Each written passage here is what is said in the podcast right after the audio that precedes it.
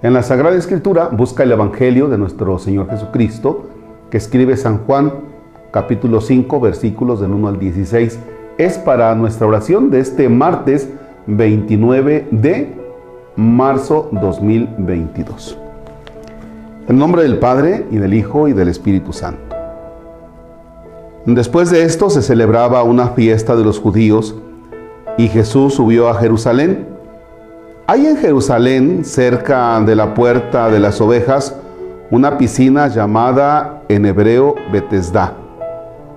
Tiene estas cinco pórticos y bajo los pórticos yacía una multitud de enfermos, ciegos, cojos, tullidos y paralíticos.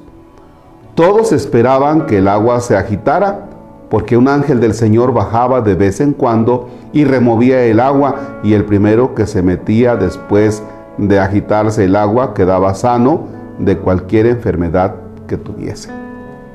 Había allí un hombre que hacía 38 años que estaba enfermo. Jesús lo vio tendido y cuando se enteró de él de mucho tiempo que estaba allí, le dijo, ¿quieres sanar? El enfermo le contestó, Señor, no tengo a nadie que me meta en la piscina cuando se agita el agua y mientras yo trato de ir, ya se ha metido otro. Jesús le dijo, levántate, toma tu camilla y anda. Al instante el hombre quedó sano, tomó su camilla y empezó a caminar.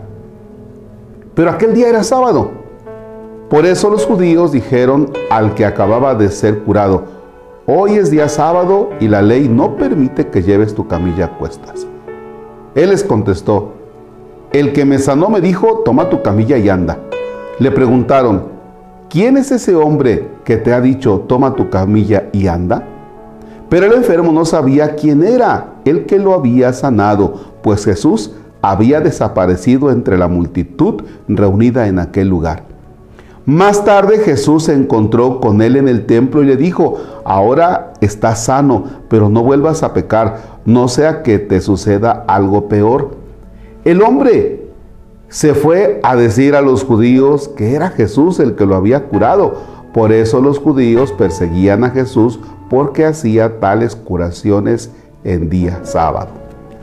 Palabra del Señor. Gloria a ti, Señor Jesús. En el texto de hoy nos encontramos con una palabra que es clave. Jesús que pregunta a este hombre enfermo, ¿quieres sanarte?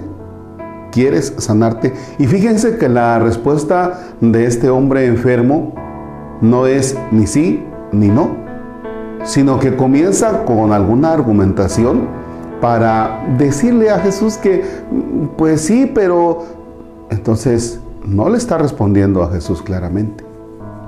Fíjense que cuando una persona tiene alguna adicción, eh, quiero pensar en drogas, y los papás van a un centro de rehabilitación para pedir informes, una de las preguntas que les hacen es la siguiente. Oiga, ¿y su familiar se quiere sanar? O sea, está dentro de su voluntad del sanarse. ¿Por qué? Porque algo que es fundamental es si la persona quiere, si la persona desea, porque eso será de gran ayuda. Por eso Jesús le pregunta, oye, ¿de veras quieres sanarte? Porque yo lo puedo hacer. Pero si tú no quieres, entonces estoy contra tu voluntad. Fíjense qué interesante.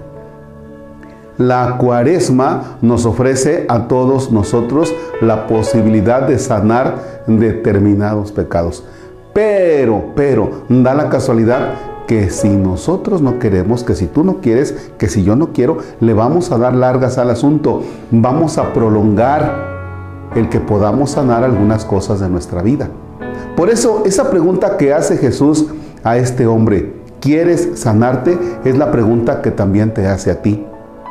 ¿Quieres realmente sanarte? Por ejemplo, ¿quieres sanar una situación de una relación enfermiza en la vida matrimonial? ¿Por qué? Porque a veces alguien llega y te pregunta, oiga, ¿y usted qué, qué me recomendaría respecto de esta relación que llevo?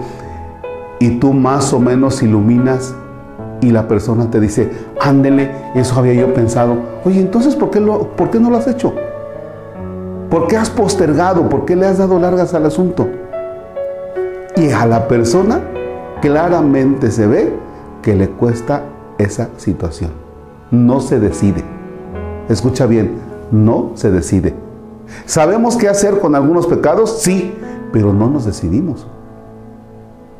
¿Sabemos qué hacer con algunas situaciones? Sí, pero no nos hemos decidido. Por eso la pregunta de hoy debe resonar en tus oídos, debe resonar en tu mente y en tu corazón. ¿Realmente quieres sanarte? Esa es la pregunta que el Señor te hace. Quizá tengas que ponerte hoy en esa disponibilidad en tu oración. Ante aquella situación que tú descubres de la vida, ante aquella situación de pecado o la que sea, ¿realmente quieres sanarte? Si no, y si no eres consciente de eso, ahí va a estar. Porque Dios quiere actuar en ti. Pero depende muchísimo también de tu actitud. Padre nuestro que estás en el cielo, santificado sea tu nombre. Venga a nosotros tu reino. Hágase tu voluntad en la tierra como en el cielo. Danos hoy nuestro pan de cada día. Perdona nuestras ofensas como también nosotros perdonamos a los que nos ofenden. No nos dejes caer en tentación y líbranos del mal. El Señor esté con ustedes. La bendición de Dios Todopoderoso. Padre, Hijo y Espíritu Santo descienda sobre ustedes y permanezca para siempre. Amén. El Señor es nuestro gozo, podemos estar en paz. Demos gracias a Dios. Excelente día.